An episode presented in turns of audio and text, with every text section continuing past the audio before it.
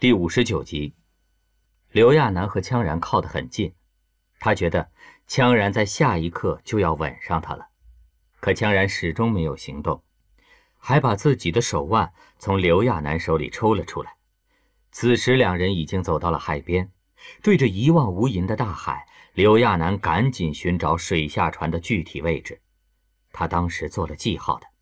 就在他低头找着当初的记号时，忽然听到了机械般的滴滴声。他抬起头来，就看见羌然正拿着军徽似的东西做着什么。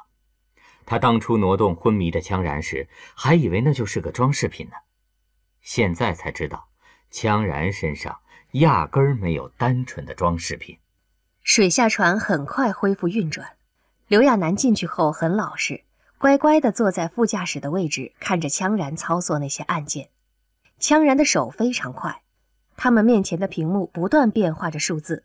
刘亚楠安静地等着他们驶入基地的那一刻，他的情绪也跟着澎湃起来。他的小宝贝正等着他，他心里最柔软的一块终于复活了。水下船终于驶入基地，整个基地都被黑暗笼罩着。这是百年来这个地方第一次被人进入。刘亚楠跟着羌然从船舱内出去时，被眼前的一幕惊呆了。经过百年的腐蚀，整个基地变了个样似的。之前整洁漂亮的围栏，此时已锈迹斑斑；悬挂着羌家军军旗的旗杆上，也是空空荡荡的。从不曾熄灭的指示灯，此时灰暗无光，除了潮汐的声音，什么动静都没有。这个地方，安静的好像坟墓。羌然找到了应急灯，不知道是不是年代太久了，应急灯的光线很不稳定，时断时续的，使得这个地方有一种阴森森的感觉，就连天上的月亮都被遮盖在乌云下。加上海风本来就有些凉，刘亚楠下意识地抱住了自己。羌然见状，脱下身上的上衣，披在了刘亚楠身上。羌然的衣服带着自己的体温，很快温暖了他。刘亚楠快步靠过去，跟寻求慰藉一样，紧紧地挨在羌然身边。他们继续走着，曾经熟悉的地方，此时空荡荡的，没有一丝光线，只能在黑暗中猜测那些轮廓曾经是什么地方。刘亚楠以前不觉得基地有多大，因为不管去哪里，他身边都会跟着一群安保人员。这个基地总有无数的人，每一个部门都有专门的人负责，就算是路边的照明设备都是定时检修的。可此时，一排排路灯孤零零地立在那里，锈迹斑斑。休眠区域分了好多地方，医疗组跟第一军、第二军，包括他的小宝宝，分别在不同的地方。刘亚楠所有的心思都跑到了他的小宝贝那里，恨不得下一刻就能抱到小宝贝。羌然却并没有立刻带他到小宝宝的休眠地，而是先去了医疗组的休眠区。刘亚楠明白羌然的用意，不管是要苏醒谁，只有医疗组的人安然无恙了，才能应对各种医疗问题。刘亚楠没有说什么，只安静地跟在羌然身后。看着他为医疗组的那些休眠者操作着仪器，羌然做事非常沉稳，就像运转精确的机械，动作步骤都是那么规范有序。羌然才刚从休眠中醒来，精神却比自己都要好。都这个时候了，别说显出倦意来，连一丝懈怠都没有。随着刘亚楠和羌然的苏醒，老熟人也一个接一个的复活了。之前的菲尔特组长因为身体不好，这次复苏的时候花费了不少时间，也算是因祸得福。现在医疗要比当时发达很多，据说已经有医疗组的成员在跟外面的专家联系，试图寻找治疗他的办法。刘亚楠在这期间抱着孩子散心的时候去看过他一次，不过这个菲尔特组长还真是不招人待见，别看顶着小田七的样子，说起话来真是句句诛心。比外面那些娱乐记者的嘴巴还要毒辣，一见面就跟刘亚楠说：“哎，我说，万千丑男的罪恶之母，你还没被羌然甩掉呢。”刘亚楠生气地回道：“在哪儿都是身心健全的男人受欢迎，你这样的家伙，我看你治疗身体的时候，应该顺便把你的烂心也治治。遗憾的是，现在老熟人真不多了。刘亚楠生气归生气，大概是移情作用。面对那张跟小田七一模一样的面孔，他还真没办法把这人踢出去。刘亚楠抱着孩子回到夏宫的时候，不知道怎么的，这些苏醒的老熟人都跟他联系起来。之前他早就在新闻上看到了何许有钱快要苏醒的消息，没想到这么快就接到这个世间第一守财奴的电话。说起来，我们何许家族有一个很重要的合伙人。那人可是您的旧识呢，只可惜那家伙因为休眠惯性，还得等一段时间才能醒过来。刘亚楠纳闷的问：“这个人是谁呀？”“哎呀，你就不能别卖关子，现在告诉我吗？”“啊，据说我这个合伙人每十年就会苏醒一次，这些年他都已经来来回回休眠十多次了，所以休眠惯性要久一点。此人究竟是谁？”请容我暂时卖个关子，不过我保证，您在见到他的时候，肯定会大吃一惊的。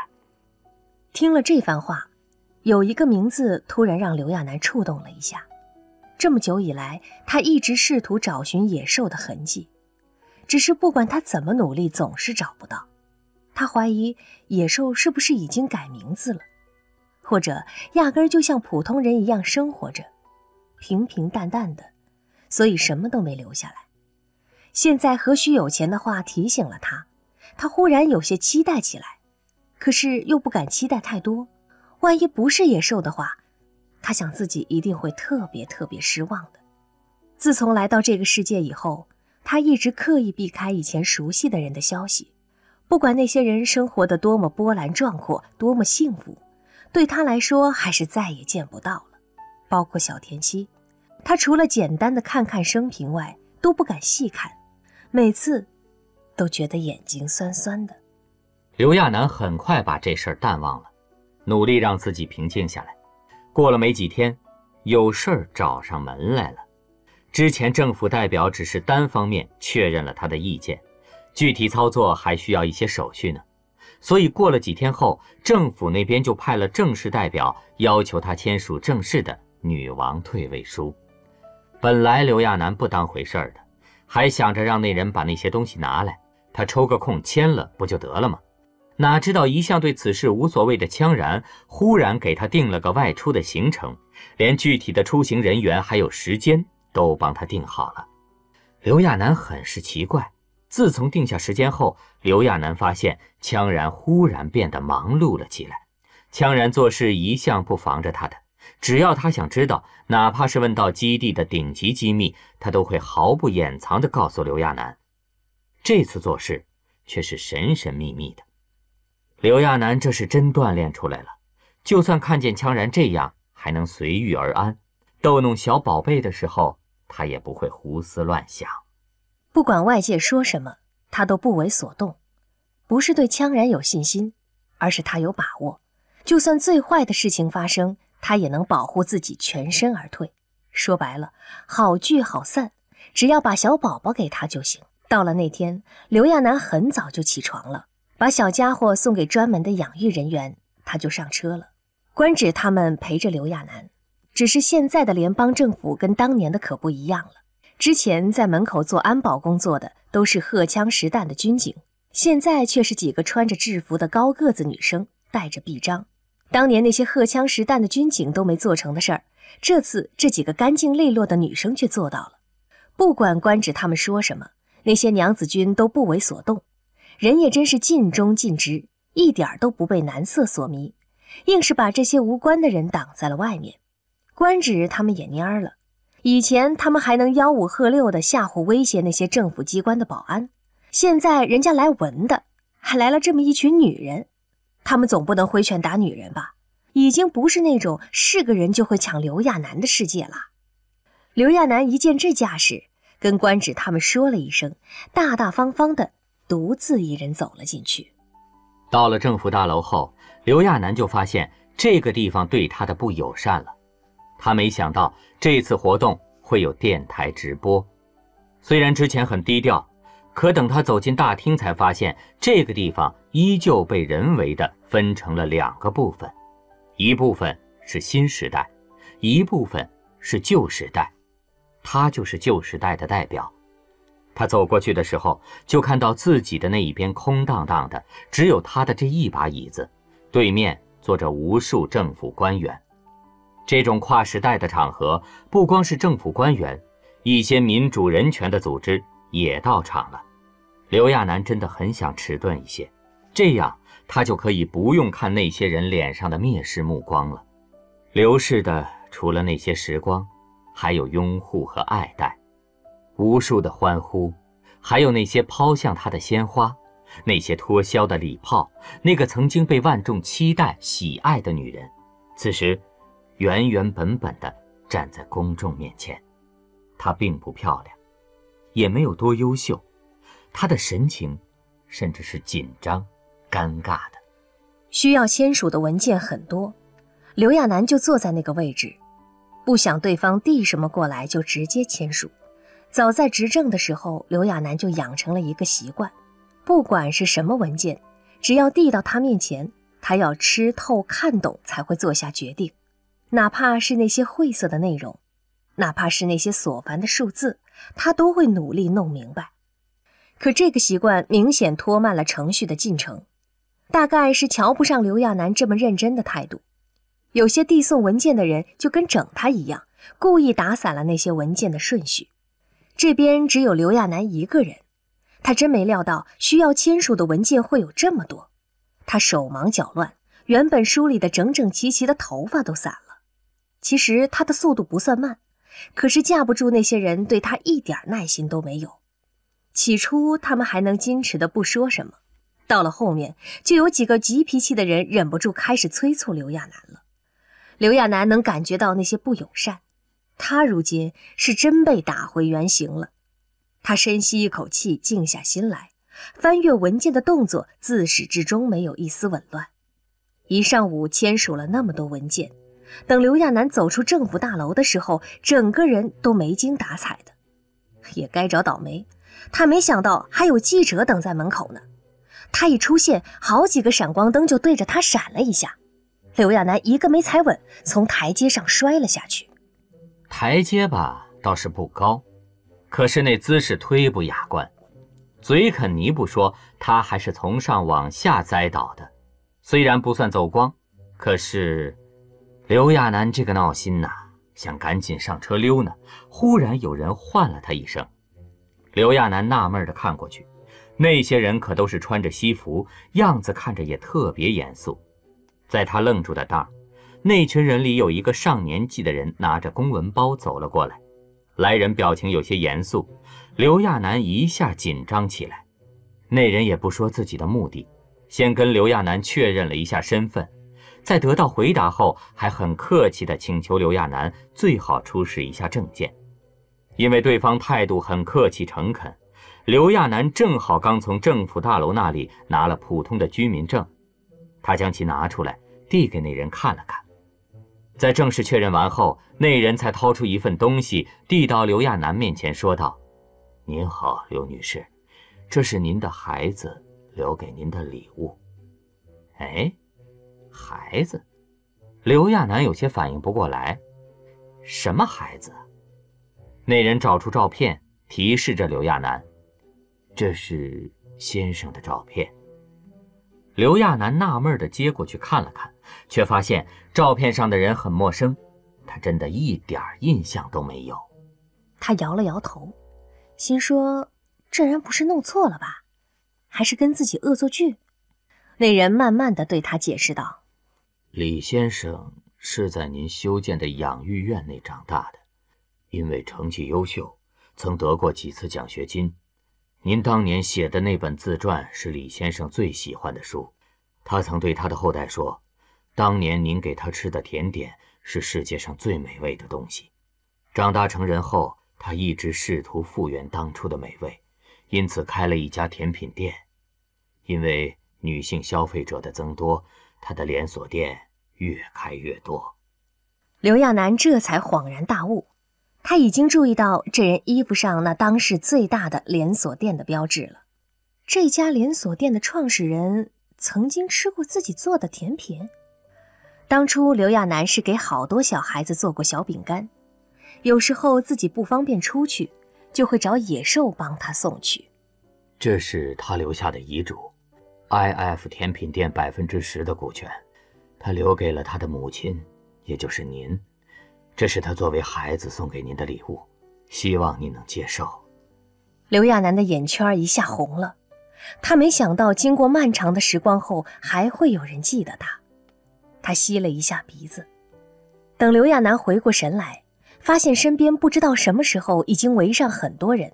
那些人跟这个什么 IF 甜品连锁店的律师一样，有着同样的目的。其中的大部分人，刘亚楠都没有印象。他不记得那些他帮过的孩子了，他记忆中只有那些大大的眼睛，还有温暖的小手，他们在望着自己。过了很久之后，刘亚楠终于认出了一个孩子。他曾经救助过一个独眼的孩子，跟他说过，正常生育的孩子也不都是健康的。上天在关上门的时候，一定会打开一扇窗户。艾先生因为身体残疾，后来做起了残疾人用品公司，现在很有名的光复之家就是艾先生的产业。他把位于三区的康复中心送给了您。刘亚楠的手有些打颤，刚才在里面签署那些文件的时候，他只觉得累。并不激动，也不紧张，可是现在他连笔都要握不住了。他深吸一口气，却泪眼婆娑的，怎么也签不下自己的名字。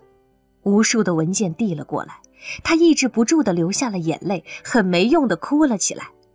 他想起那些小小的叫他妈妈的孩子，他做那一切的时候什么都没有想过，也曾有过一点点后悔，甚至在里面签署文件的时候还想了一下。